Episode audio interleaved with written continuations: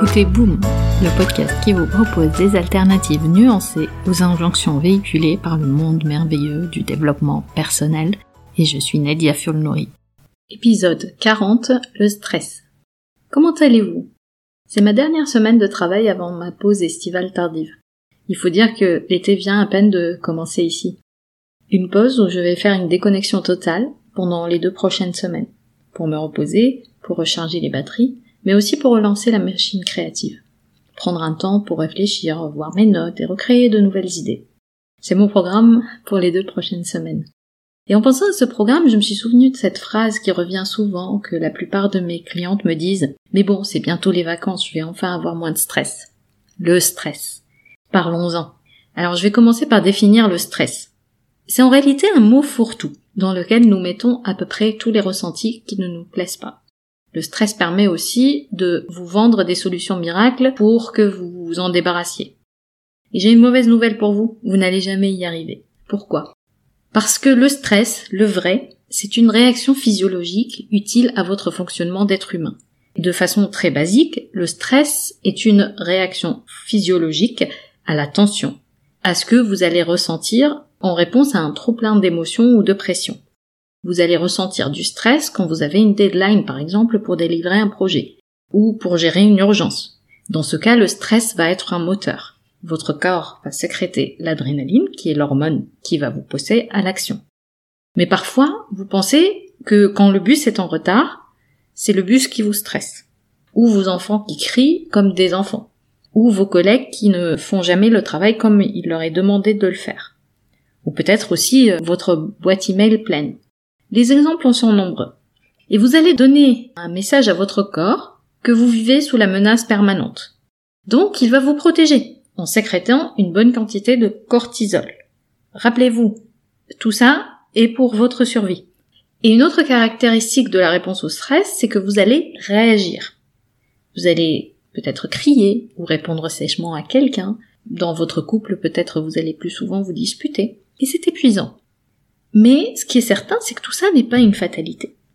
Avec un peu d'entraînement, beaucoup j'avoue, on apprend à anticiper ses réactions, à rester calme. Un exemple, vous êtes en retard à un rendez-vous. On va pas regarder les circonstances ou ce qui vous a mis en retard, ça n'a pas d'importance pour l'instant. On va dire que vous pensez être en retard. Personnellement, ce que je faisais avant tout ce travail sur mes pensées, mes émotions, c'est que cette simple idée, cette simple pensée que je suis en retard, elle est déclenchée des événements en cascade qui allaient me mettre encore plus en retard. Je vais vous raconter, ça va vous parler. Je vais commencer par m'en vouloir. Ou encore mieux, en vouloir à quelqu'un d'autre, qui m'aurait mis en retard. Je vais peut-être oublier mes clés de voiture et devoir euh, remonter à la maison pour les récupérer. Je vais peut-être me renverser du café que j'ai dans la main parce que je courais, et puis euh, si je croise quelqu'un, je vais lui faire certainement une remarque désagréable. Et enfin, pour couronner le tout, je vais me tromper sur le trajet et devoir faire demi-tour. C'est que, en réalité, le stress, comme réaction physiologique de mon corps, va ralentir mes processus cognitifs et va me mettre dans un espace où je suis littéralement en train de lutter pour ma survie. Maintenant, comment je fais avec tous les apprentissages ou avec toute la démarche que je développe et avec laquelle j'accompagne mes clientes.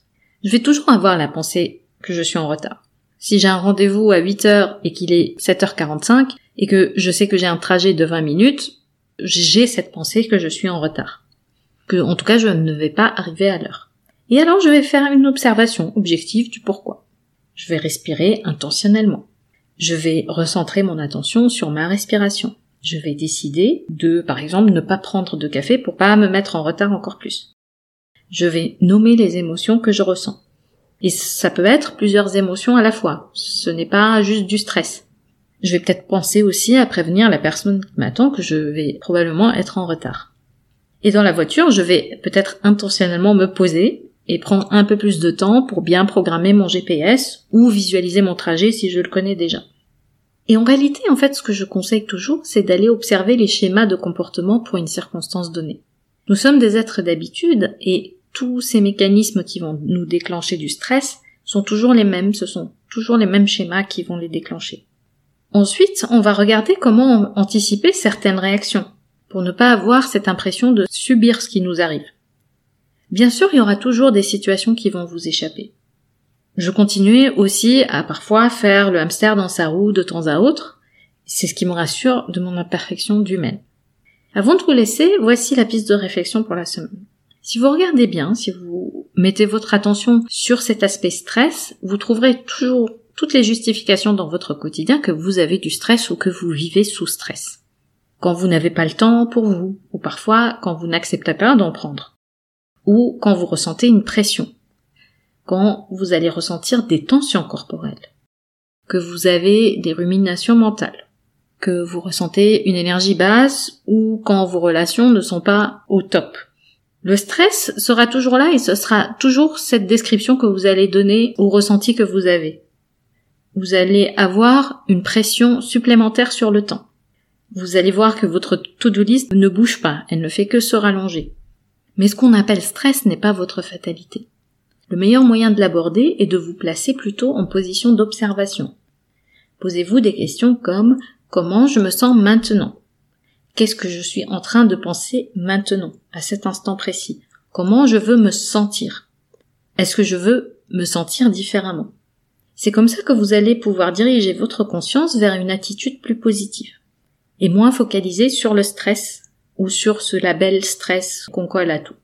Parce que laissez-moi vous dire, vous avez beaucoup plus de pouvoir que vous ne pensez sur le stress. Pour conclure, rappelez-vous que ce n'est pas parce que vous appliquez les bonnes méthodes que le bonheur vous est dû. Vous retrouverez les notes et les liens vers les références citées dans l'épisode sur boom.sofrolab.com. J'ai hâte de vous parler vendredi prochain sur votre application de podcast préférée. En attendant, nous pouvons continuer la discussion. Vous pouvez me retrouver sur mes réseaux sociaux via nedia.sofrolab.com. Ah, juste une dernière chose. Je compte publier des épisodes supplémentaires en bonus de façon moins régulière. Le meilleur moyen de vous assurer de ne rater aucun épisode est de vous abonner sur la plateforme de votre choix pour recevoir une notification à chaque fois que je mets en ligne un épisode. Et si ce podcast résonne en vous, vous avez plusieurs moyens de le soutenir, juste en en parlant autour de vous, en le partageant sur vos réseaux sociaux ou en mettant 5 étoiles sur Apple Podcast et un petit commentaire. Ça fait toujours plaisir. Un grand merci pour votre soutien et à très vite sur Boom.